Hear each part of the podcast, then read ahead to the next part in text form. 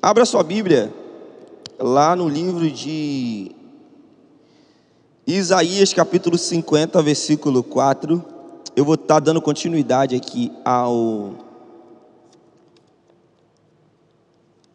a mensagem que Tiago trouxe semana passada. Tiago não está aqui hoje, está comemorando um, uns aniversários de casamento dele aí, o aniversário de casamento dele está aí. Espero que ele, esteja, que ele não esteja na live, em nome de Jesus, né? Né Tiago? Se você estiver assistindo a live aí, desliga aí, em nome de Jesus. Vê depois a gravação. Glória a Deus, meu irmão. Quem tiver ouvidos para ouvir, ouça, né, meu irmão? Então, Tiago esteve falando aqui sobre os, as cinco características dos discípulos de Jesus, e eu vou abrir aqui em Isaías, que nós vamos falar hoje sobre, na verdade, o que é ser um discípulo de Jesus. Deixa eu abrir aqui minha Bíblia aqui em Isaías, um minuto. Isaías capítulo 50, nós vamos ler o versículo 4. Isaías 50, 4. Diz assim: o soberano Senhor me deu uma língua instruída para conhecer a palavra que sustém o exausto. Ele me acorda todas as manhãs, manhã após manhã, desperta o meu ouvido para escutar como alguém que está sendo ensinado. Em outra versão diz assim: O Senhor me deu a língua dos instruídos para que eu saiba sustentar com uma palavra o que, o, o que está cansado, ele desperta-me todas as manhãs, desperta-me o ouvido para que eu ouça como discípulo. Senhor, nós oramos para que essa palavra possa tocar nos nossos corações, de acordo com a Sua vontade, o Senhor possa traduzir e o Senhor possa chegar em nossa, nossa mente e no nosso espírito, de acordo com a Tua vontade, em nome de Jesus. Amém. Então é o seguinte, a palavra-chave para o que a gente vai, vai estudar hoje aqui é o seguinte: escutar como um discípulo. Então, quando Jesus ele esteve aqui na terra, quando Jesus ele veio aqui, ele durante todo o seu ministério, ele não apenas ensinou coisas ou mostrou o jeito certo de fazer as coisas, mas a principal preocupação de Jesus era formar discípulos. Jesus ele se preocupou tanto em formar discípulos que ao início do seu ministério ele não saiu nas ruas pregando, é, com, é, arrebatando multidões, recrutando um monte de gente, não, mas ele foi específico em recrutar pessoas chaves. Ele foi específico em recrutar pessoas que tinham uma mesma característica. Eles eram diferentes porque talvez eles não tinham a mesma inteligência, eles não tinham o mesmo intelecto, eles não moravam nos. Eles não tinham as mesmas profissões, eles não tinham uma característica específica para você dizer, cara, esse aqui vai ser um discípulo de Jesus. Mas depois que Jesus escolheu os seus discípulos, a gente consegue perceber que Jesus levou uma coisa em consideração: aquele que tinha ouvidos para ouvir o seu ensinamento, ou seja, o principal é, requisito ou padrão que Jesus usou para escolher os seus discípulos foi um ouvido atento e um espírito ensinável. Então foi dessa maneira que ele concentrou a obra ali do seu ministério em na prática de formar discípulos. Você vê isso lá no final de Mateus, ele quando está subindo aos céus, ele diz: "Olha, eu estou aqui, vocês viram várias coisas, portanto, ide e fazei discípulos em todas as nações e discípulos de todas essas todas as nações. Então, o que a gente conhece hoje como igreja? A igreja do Senhor em Duque de Caxias, tudo tem a ver com os discípulos de Jesus ou com a formação e a continuidade do discipulado de Jesus. Jesus disse: façam discípulos, por quê? Porque através do discipulado, através da formação do, de, de pequenos cristos, né, de cristãos, de pessoas parecidas com Jesus, nós conseguiríamos manter o Evangelho e levantar uma igreja em 2021, 2022, sendo o Senhor a cabeça da igreja. Então, durante o ensinamento de Jesus, o ministério de Jesus, Ele sempre teve a multidão ao seu redor. Você vai ver ali em, Marcos, principalmente Marcos capítulo 10, você vai ver ali em Marcos capítulo 5. Jesus ele andava e aonde ele andava, praticamente muitas pessoas o seguiam. Depois que ele começou a operar milagres, depois que ele começou a multiplicar, quando ele, começou, quando ele multiplicou os pães, quando ele curou um cego, quando ele levantou ali da cama a filha é, de Jairo, quando ele deu uma palavra para que o empregado daquele centurião fosse curado, todas as coisas, todas essas maravilhas, as pessoas começavam a perceber, e muitos e muitas pessoas começaram a se juntar e andar atrás de Jesus. Então Jesus sempre teve uma multidão ao seu redor. Então, pessoas, preste atenção, na época não havia Uber, né? Era camelo, jumento, talvez uma carroça. E as pessoas percorriam dias, cara. Ficavam dias, talvez, sem tomar banho, sem comer direito, caminhando milhas para ouvir o que Jesus tinha a dizer dia após dia.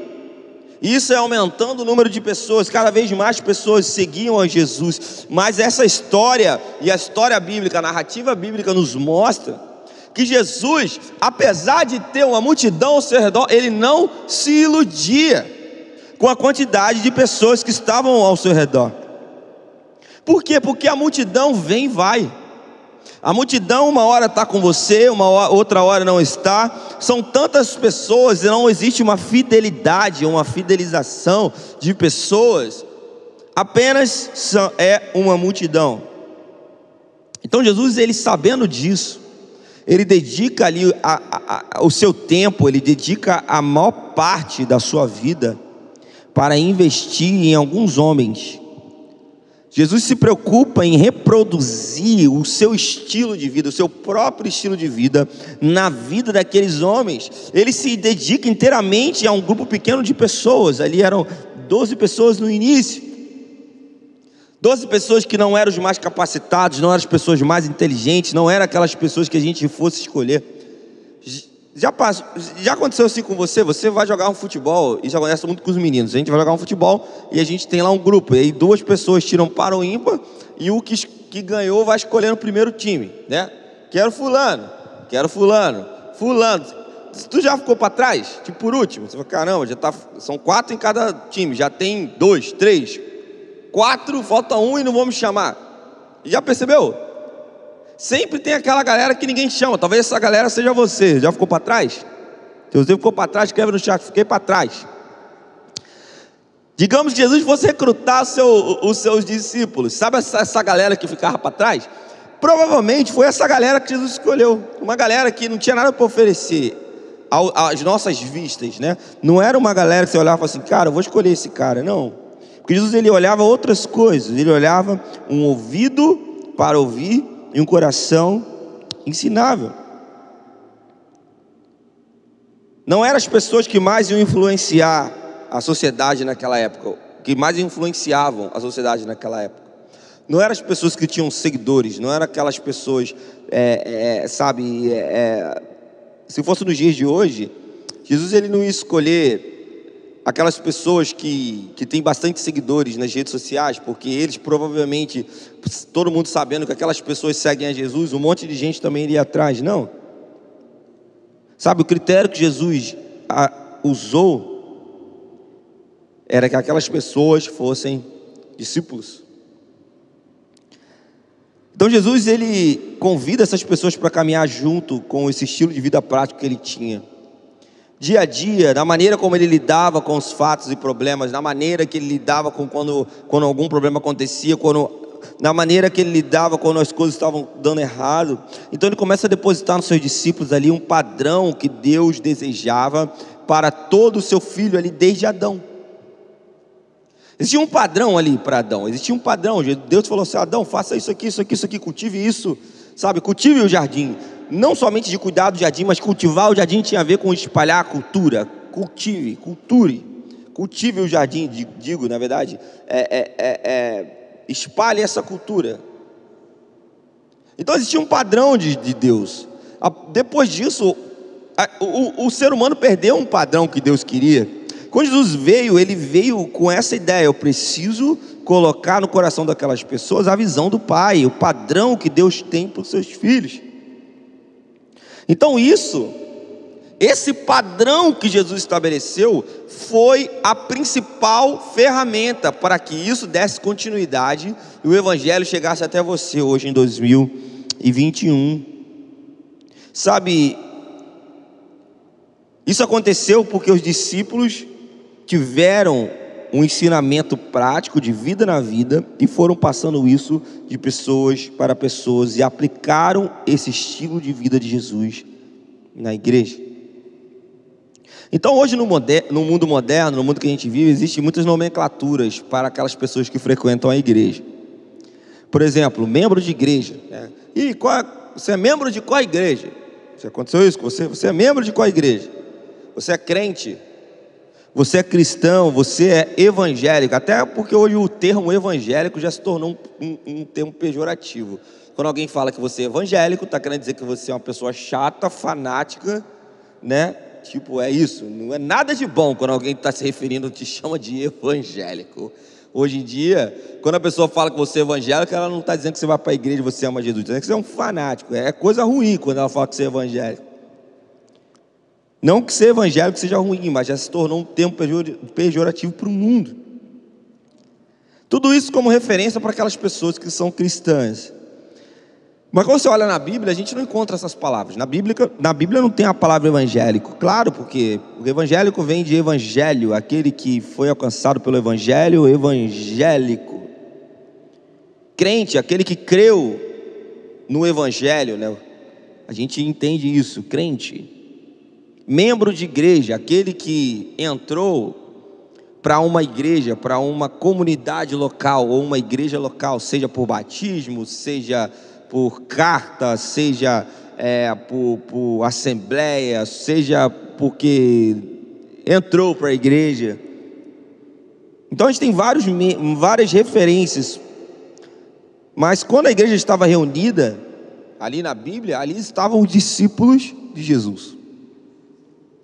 Então, Deus sempre gostou da forma de fazer discípulos e de reproduzir a vida de Deus que vive em Jesus em outras pessoas, a vida que vive de Deus em mim em outras pessoas.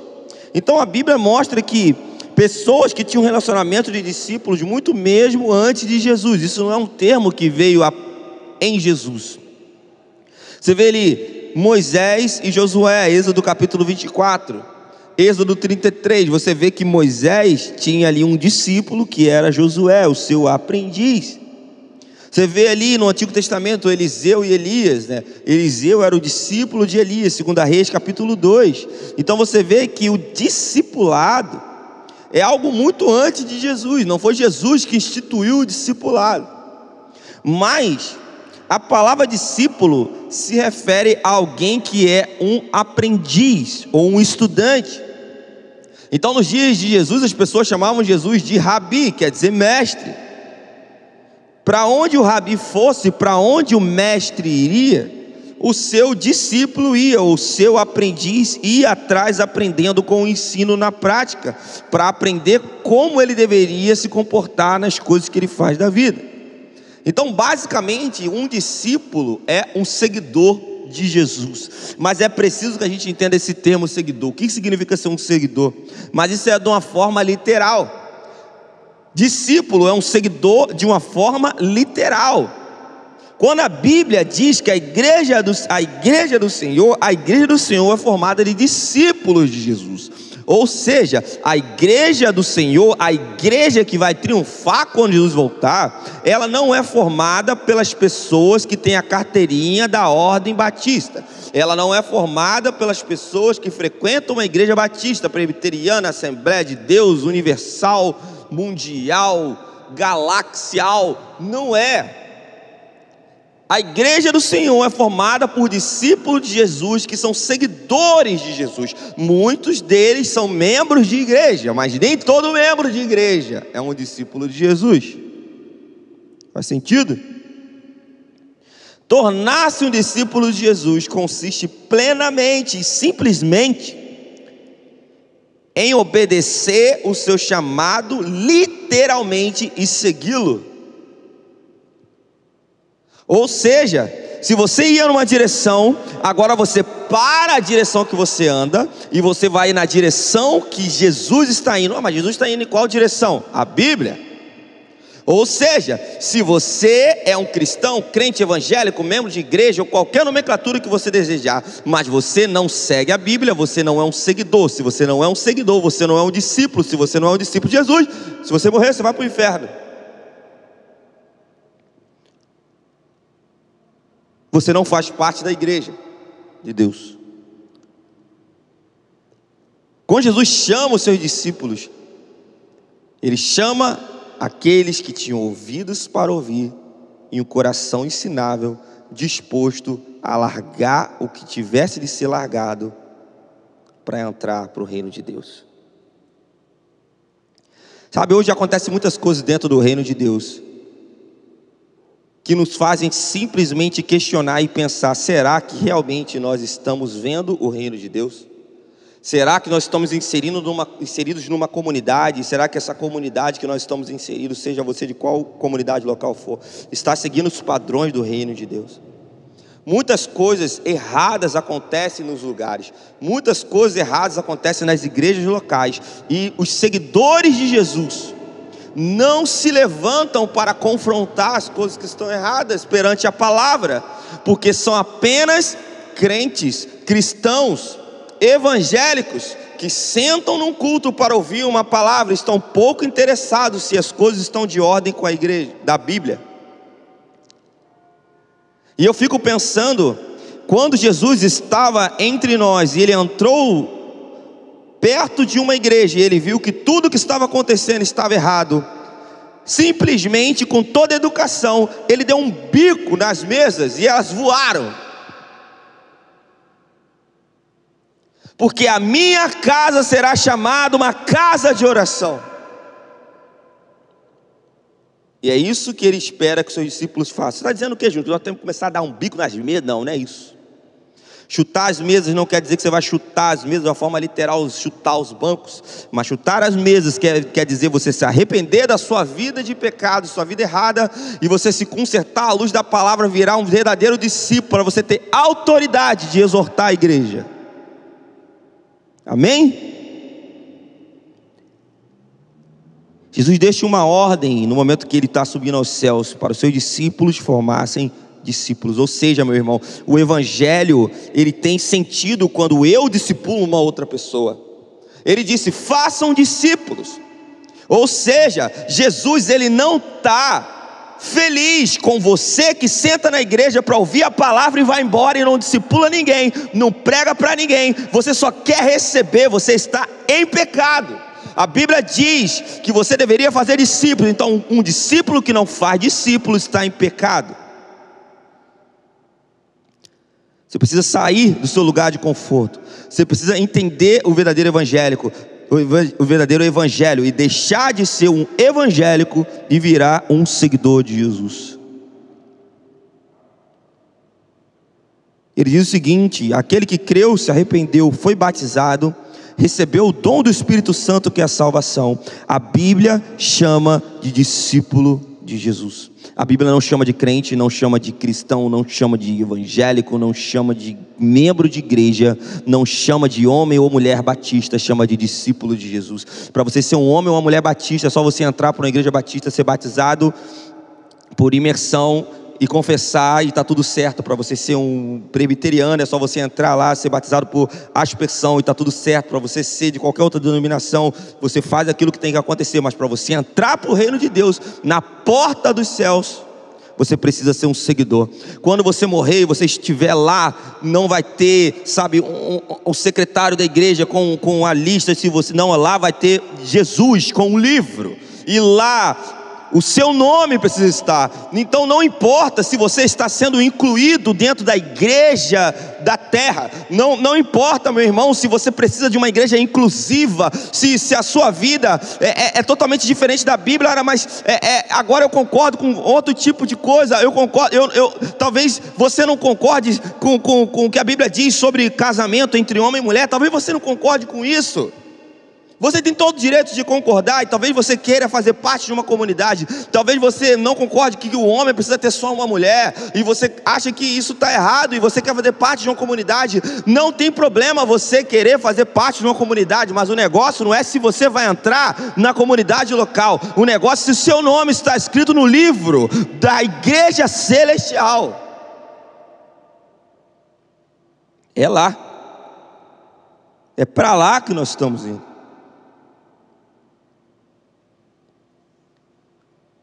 É importante entender que no contexto do Novo Testamento não existe nenhuma pessoa sequer convertida que não seja um discípulo de Jesus. Não existe. Todo convertido é discípulo de Jesus na Bíblia. Aquele que creu, se arrependeu, foi batizado, recebeu o dom do Espírito Santo, a Bíblia chama de discípulo. Então, os conceitos importantes sobre discípulo. A palavra convertido aparece duas vezes só no Antigo Testamento, no, no, Velho Testamento, sabia? A palavra crente aparece 15 vezes no Novo Testamento. A palavra discípulo aparece três vezes no Velho Testamento e 258 vezes no Novo Testamento. Evangélico não aparece em lugar nenhum na Bíblia. Essa palavra realmente está carregada de uma fama. Salvo quer dizer o que foi libertado ou liberto do poder da condenação do pecado, convertido, o que mudou a sua atitude, a sua mentalidade através do arrependimento. E o discípulo é o seguidor, o praticante dos ensinos do mestre, é um cara que é submisso. Então eu sempre comento aqui no Brasil é muito comum a gente encontrar pessoas que se dizem convertidas. Elas creem sinceramente que são salvas, mas se você perguntar se elas desejam submeter a Bíblia e a, e a Cristo em tudo, ela vai falar: ah, ainda não, ainda não. Talvez um dia eu me consagre totalmente, talvez um dia eu esteja preparado para tomar uma decisão dessa. Isso é uma grande contradição, meu irmão. Porque como alguém pode se considerar salvo ou convertido se não entregou a sua vida totalmente a Jesus?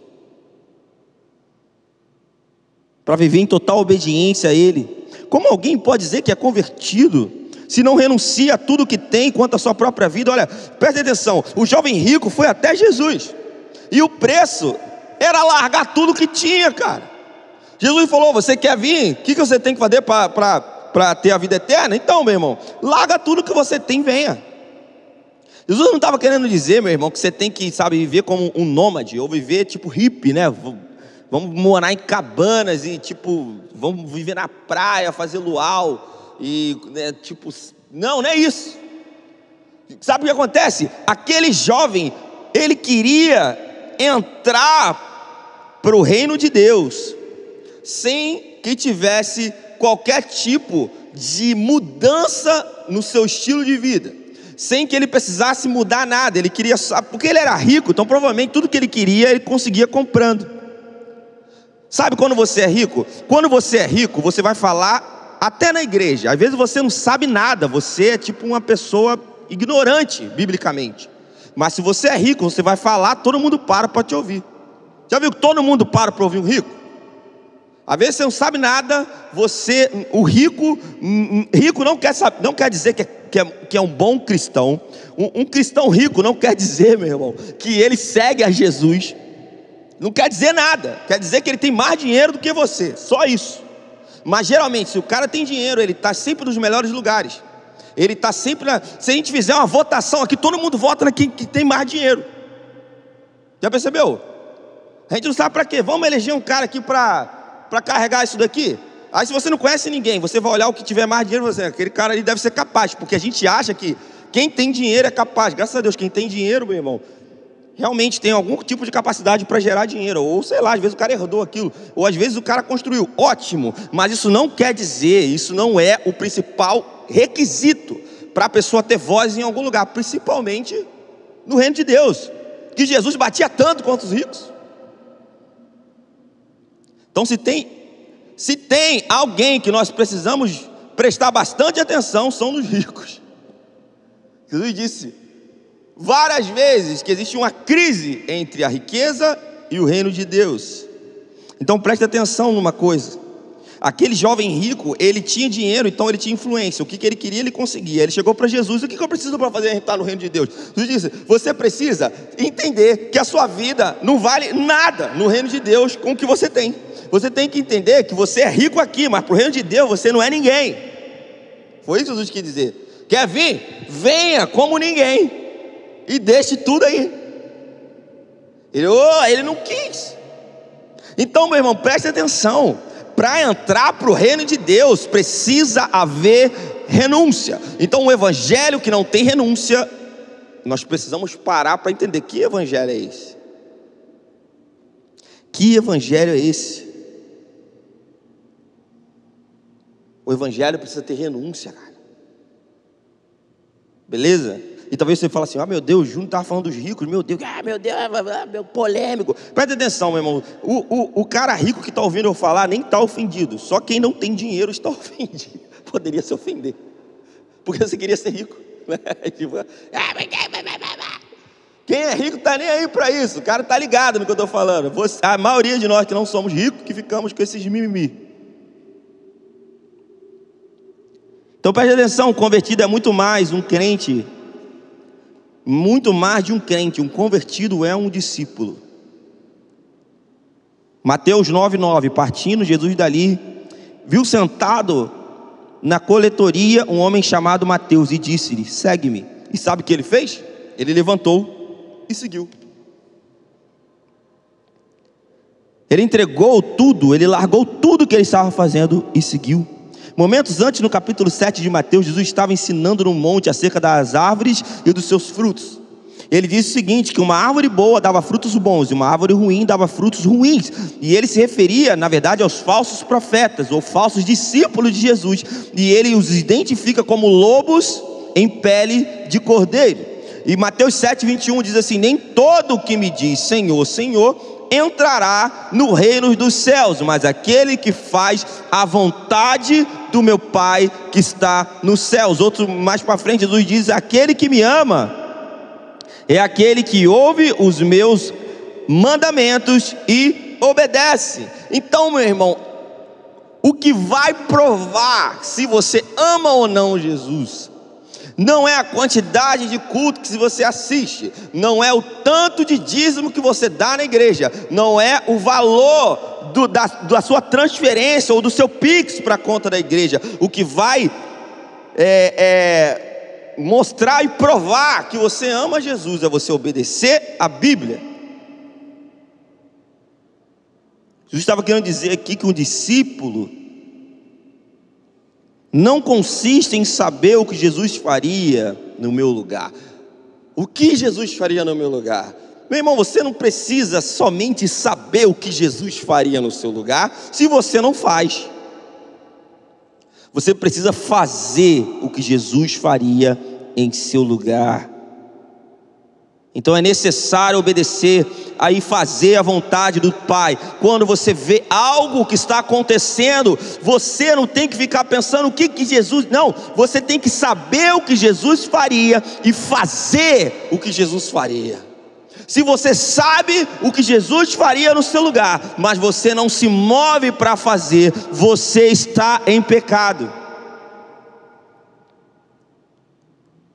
É assustador o que eu vou dizer, mas hoje em dia, na igreja, existe um falso ou um espírito de falsa profecia, ou um falso espírito de profecia. Semelhante ao que havia em Israel ali nos tempos de Jeremias, quando o povo estava ali debaixo da condenação de Deus por causa da rebelião que tinham. E os falsos profetas diziam que todos estavam em paz com Deus, levando o povo ao engano. Diziam: está tudo certo. O importante é que Deus te ama. Digamos que se fosse nos dias de hoje, eles iam escrever várias frases de efeito para você repostar na internet, que dizem que está tudo bem e que está tudo bem, que vai dar tudo certo na sua vida e o importante é que Deus ama você. Praticamente era isso que estava acontecendo ali no tempo de Jeremias. Levava o povo para o engano, as pessoas vêm para a igreja, sentam, escutam uma palavra, saem daqui e falam, cara, que palavra legal, e não mudam nada na sua vida, continuam fazendo as mesmas coisas. Você, você encontra um, um, crente, cara, que tem 10 anos de igreja, daqui a pouco o cara tem 15 anos de igreja, o cara é o mesmo cara, é o mesmo cara mau caráter, é o mesmo cara é, é, é, é que faz um monte de coisa errada, é, é, o cara que você não pode confiar nele. Ou seja, que tipo de evangelho é esse que não muda a vida de ninguém? Que tipo de evangelho é esse que faz você, não faz você amadurecer em nada? Que tipo de evangelho é esse que você só está preocupado se você está empregado ou não, se você está com dinheiro ou não, se você está comprando um carro ou não? Que tipo de evangelho é esse? O que acontece é assustador que os, esse espírito, esse falso espírito de profecia que engana o povo, que faz o povo sentar na igreja, ouvir uma palavra, ouvir uma canção, ouvir uh, uma pregação no YouTube e achar que está tudo certo na sua vida e na verdade você está indo em direção ao abismo, em direção ao inferno, em direção às coisas erradas, porque Deus não está satisfeito com a sua vida. Sem você perceber, sabe, a, a, a, os seus valores estão sendo trocados, aquilo que você sempre defendeu na Bíblia, agora você não defende defende, porque olha, talvez a Bíblia tenha que se dobrar à atualidade, e você está sendo empurrado para o abismo. Jeremias 6,14 diz: Também se ocupavam em curar superficialmente a ferida do meu povo, dizendo paz, paz, quando não há paz. Não havia paz, não estava acontecendo nada de paz entre Deus e os homens. Deus estava furioso com os homens e os profetas levantavam, os falsos profetas dizendo que estava tudo certo. Deus não estava feliz com a igreja, Deus não estava feliz com o seu povo, e as canções cantadas eram que tudo ia funcionar, que mesmo que as coisas estão demorando a acontecer, uma hora vai rolar, e tudo era levado, as mensagens eram apenas palavras de autoajuda para que as pessoas pudessem ficar felizes e saírem melhor. Quando não havia paz, não havia paz entre Deus e os homens, o Deus não estava satisfeito com a vida da igreja, as pessoas viviam sua vida de pecado. E estavam indo ao engano, Jeremias 23 diz assim, 16, 17, assim diz o Senhor dos Exércitos: Não deis ouvidos às palavras dos profetas que vos profetizam a voz, ensinando-vos vaidades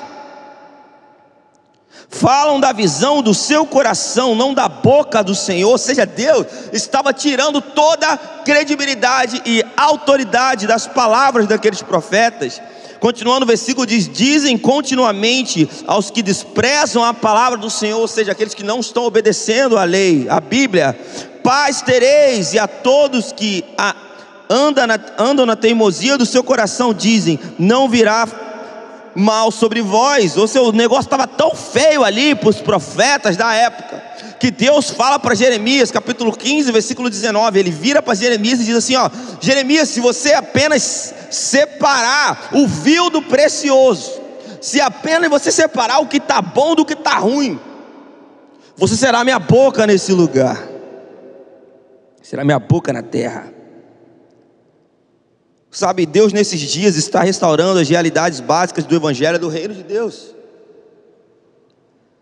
Para que se cumpram as palavras da profecia dada por Malaquias, Malaquias 3,18, diz assim: Então vereis outra vez a diferença entre o justo e o ímpio, entre o que serve a Deus e o que não serve a Deus. Cara, se a gente não consegue ver a diferença do irmão que está na igreja e o que está no mundo, se a gente não consegue ver a diferença entre o marido que vem à igreja e o marido que não vai à igreja, se você não consegue perceber uma diferença entre o seu chefe que vai à igreja para o chefe que não vai para a igreja, se você não consegue ver a diferença do caixa do supermercado que vai para a igreja para o caixa que não vai para a igreja, a coisa está feia.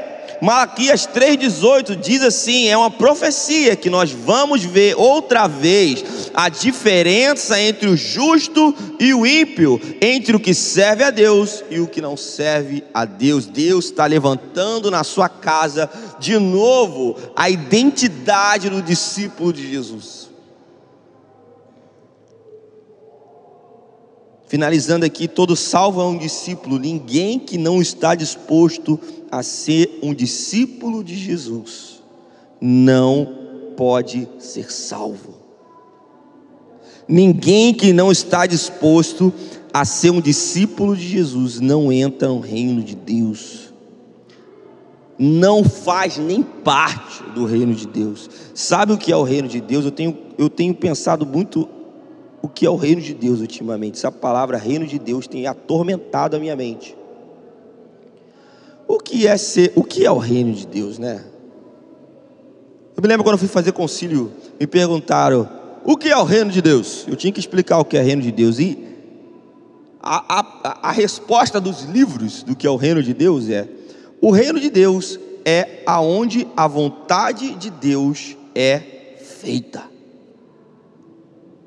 Ou seja, no reino de Deus, a vontade dele tem que ser feita. Se a vontade dele não está sendo feita, aquilo não é reino de Deus. Mas parece uma igreja, mas não é reino de Deus.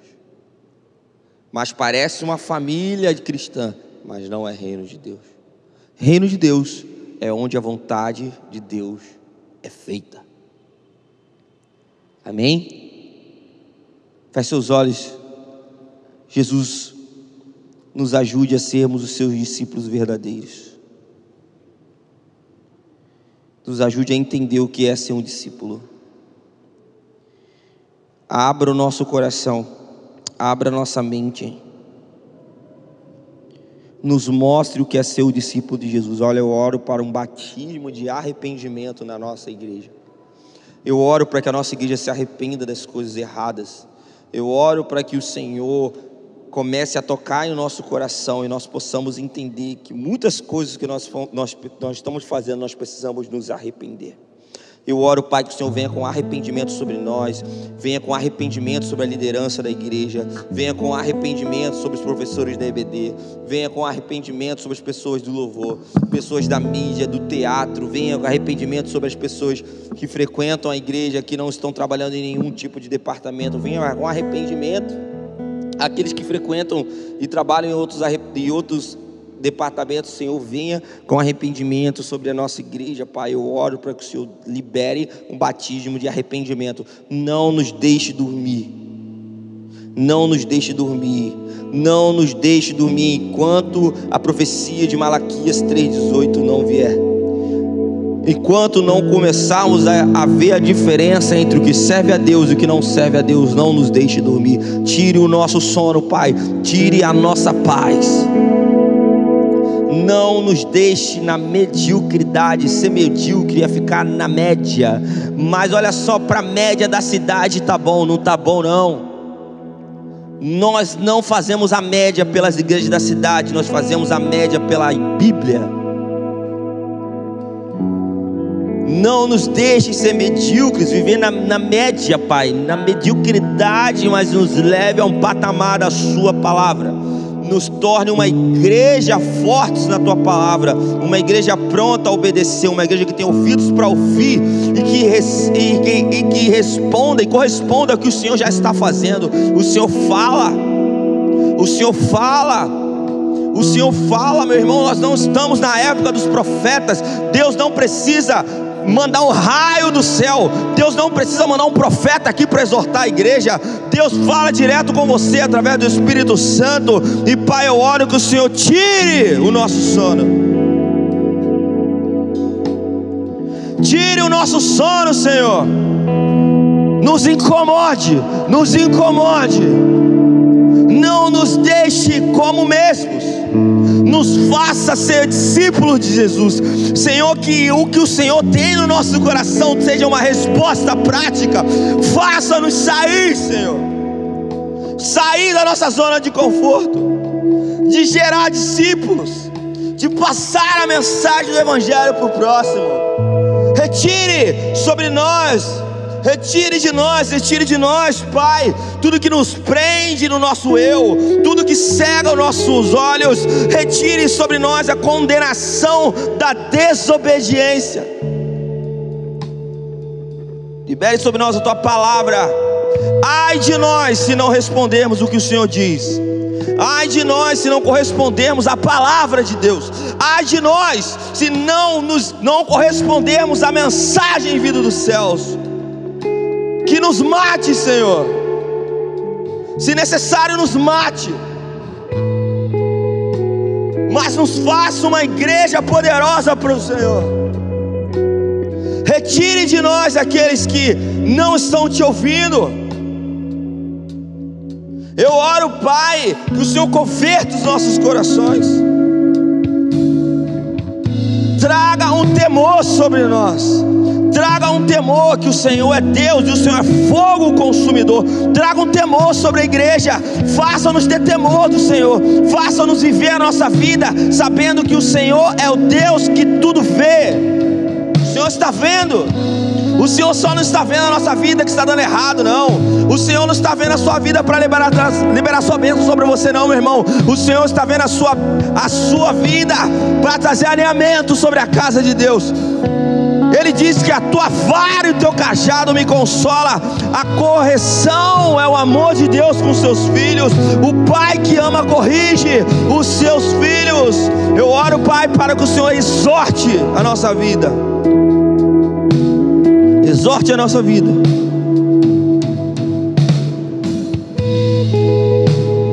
Exorte a nossa vida tire as coisas erradas de nós, meu irmão, em nome de Jesus. Você que está na sua casa, fique em pé no seu lugar, bote a mão no seu coração, em nome de Jesus. Eu oro para que você fique em pé.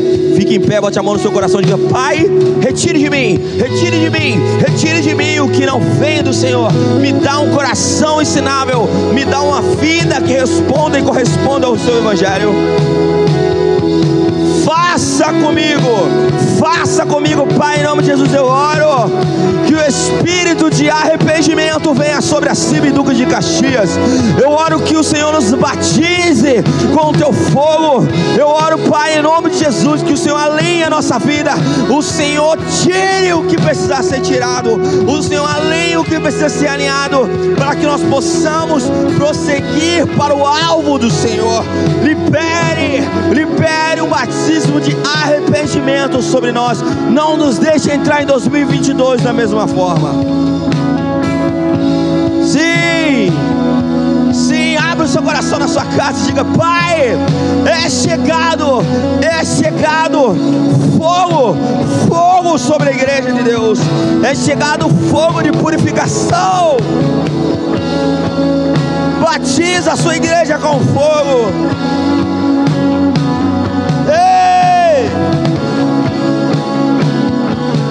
Batiza com fogo. Sim, eu não estou falando somente com o Espírito Santo e os poderes e os dons, não é isso que eu estou dizendo, igreja. Eu estou dizendo com fogo de arrependimento, um fogo de purificação, um fogo de alinhamento, um fogo de conserto. Arrependei-vos, arrependei-vos, pois é chegado o reino de Deus.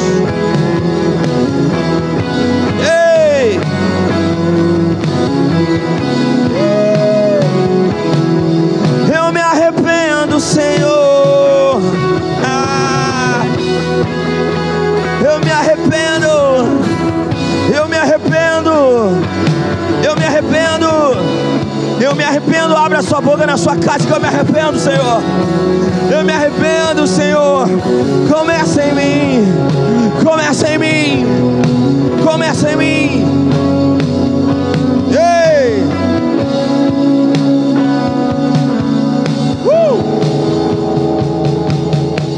Aleluias. Uh. Começa em nós, Espírito Santo. Começa em nós, Deus. Faz. Faz em nós, faz em nós. Comece em nós, comece em nós. Faz. Faça em nós, Pai. Faça em nós, faça em nós. Comece em mim. Começa na minha vida, no meu coração, nos meus pensamentos. Malaquias 3,18: Então vocês verão novamente a diferença, a diferença entre o justo e o ímpio,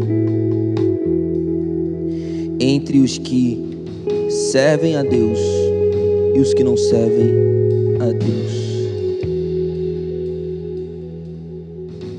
Uh! Então vocês verão novamente a diferença entre o justo e o ímpio. entre aqueles que servem a Deus e aqueles que não servem a Deus. Então vocês verão novamente a diferença entre o justo e o ímpio, a diferença entre os que servem a Deus E os que não servem a Deus, igreja, nós precisamos nos levantar. Romanos capítulo 8 diz que a criação, o mundo aguarda ansiosamente pela manifestação dos filhos de Deus. Precisamos nos levantar. Precisamos nos levantar, precisamos sair da mediocridade, precisamos entender que se Jesus levantou uma igreja desse tamanho aqui no meio da Vila São Luís, se Jesus levantou um prédio desse tamanho, nós precisamos encher esse lugar de pessoas sedentas por Jesus. Nós precisamos entender, nós precisamos sair da mediocridade. Nós precisamos sair daquele papo de ah, não, mas tá, não está tranquilo não, meu irmão. Tem um monte de gente, tem um monte de vizinho que precisa saber de Jesus. Tem um monte de banco vazio nesse lugar que pode estar cheio de Deus. Tem um monte de pessoas que precisavam ser mudadas, que precisavam crescer, precisavam amadurecer. Nós precisamos sair dessa mediocridade. Nós precisamos crescer. Sabe, eu fico pensando numa palavra. Eu, eu, penso no profético. O profético, meu irmão, não tem nada a ver com pentecostal, mas o profético tem a ver com a mensagem. Se a igreja tem 75 anos, sabe, 24 de novembro de 64, se eu não me engano, a idade, é, o ano, eu posso ser que eu esteja errado. Eu sou ruim de, de conta assim de anos. Se um grupo de irmãos de 20, 30 pessoas tiveram uma visão de Deus de construir um prédio de três, quatro andares em um lugar gigantesco que cabem 800 pessoas. É para que esse lugar fique entupido de gente sedento por Jesus. É para que nós tenhamos dois, três cultos aqui por domingo. Chega, chega, meu irmão, onde você achar que está tudo certo, não está certo não está certo e precisa começar a partir de mim, precisa começar a partir de você. Se nós alinharmos a nossa vida naquilo que Deus tem, nós vamos honrar. 75 anos atrás, quando pessoas receberam a palavra de Deus para construir esse prédio.